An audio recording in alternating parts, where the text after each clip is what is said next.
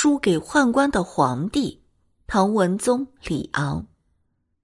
中国历史上许多朝代都上演过宦官专权、为祸朝堂的闹剧和惨剧。那些大权在握的宦官，利用昏君的信任，为非作歹、坏事做绝。当然啊，他们最终呢，大多也都没有啥好下场。不过，历史上却有这样一个皇帝。他不仅清楚的认识到了宦官的危害，还想把权力从宦官手中夺回来。为了达到这个目的，还不惜发动了诛杀宦官的事变，可结果却失败了。这在中国历史上可以说是绝无仅有的事儿。这个输给宦官的皇帝就是唐文宗李昂，唐朝的第十四代皇帝，唐穆宗李恒的第二子。唐文宗对宦官的危害和可怕是亲身有体会的。当时的官员调动，以致皇帝的生死费力全部都操纵在宦官的手中。他的哥哥唐敬宗李湛就是被一个叫李克明的宦官杀死的。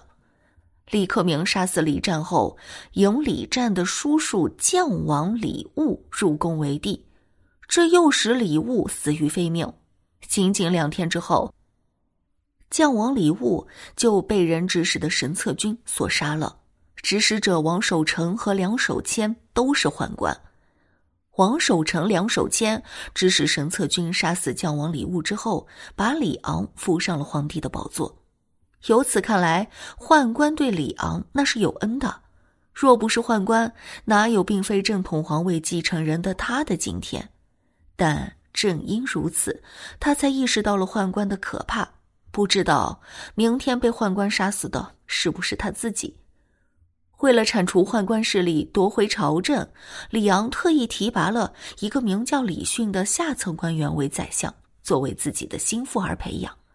经过多年的布局，唐文宗大和九年，谋诛宦官的行动开始了。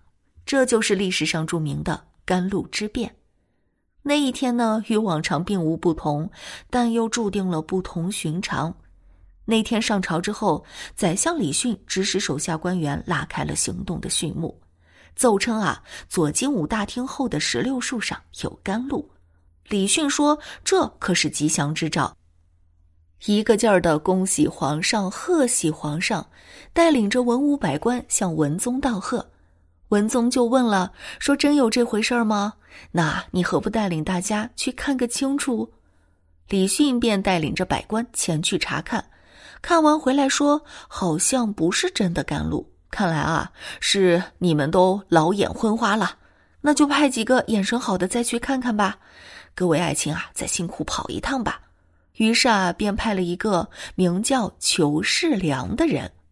这个裘世良呢，时任神策军中尉，可以说是当时的宦官头目。那既然皇上有旨了，就不能不听啊。于是他便和右军中尉于洪志带领众宦官前去复看。这个把皇帝的生死掌握在手中、平时耀武扬威的宦官，万万没想到，李训早已在左金吾卫衙门口埋伏了几百亲兵，一心啊想把他们这些宦官一网打尽。可是计划远没有变化快。志在必得、以为万无一失的李训，万万没想到，这个周密的计划会被一个自己人给毁掉。改写历史的人名叫韩约，禁卫军将军李训的党徒。当他陪同裘世良等宦官来到左金吾门口时，这个好歹也见过世面的禁卫军将军，居然露出了紧张的神色。虽然啊一闪即逝，但还是被裘世良给捕捉到了。这就引起了裘世良的怀疑，偏偏呢，老天爷在关键时刻也站错了队。正在这个时候，一阵风起，吹动了门边的幕布，里面埋伏的士兵被裘世良看了个清清楚楚。裘世良顿觉不妙，退身逃回，把文宗推入软轿，抬着就走。皇上都被劫为人质了，这还了得？李训赶紧就追上前去，紧紧拉着轿子不放。却被一个宦官啊一拳击中胸口，打倒在地。裘世良和其他宦官簇拥着文宗的轿子逃入宫中，李训发现计谋失败，不由得仰天长叹，化妆逃出京城。心狠手辣的裘世良指挥神策军大加搜捕，屠杀了一千多名朝廷官员，并一直追到终南山，杀了李训。如果要评史上最令人扼腕的事，甘露之变绝对榜上有名。那些杀人不眨眼的宦官，这一次居然手下留情，没杀唐文宗，而只是把他软禁了起来。至于国家政事嘛，当然就掌握在了这些宦官手里。堂堂宰相大人，也只是他们的文书而已。宦官气势凌人，威胁天子，藐视宰相，欺凌朝臣，有如草芥，便成为了当时的常态。唐文宗一筹莫展。除了借酒浇愁，就是赋诗遣戏，长恨自己无能，受制于家奴，还不如周贺王、汉献帝两个亡国之君。这样的皇帝活着还有什么意思呢？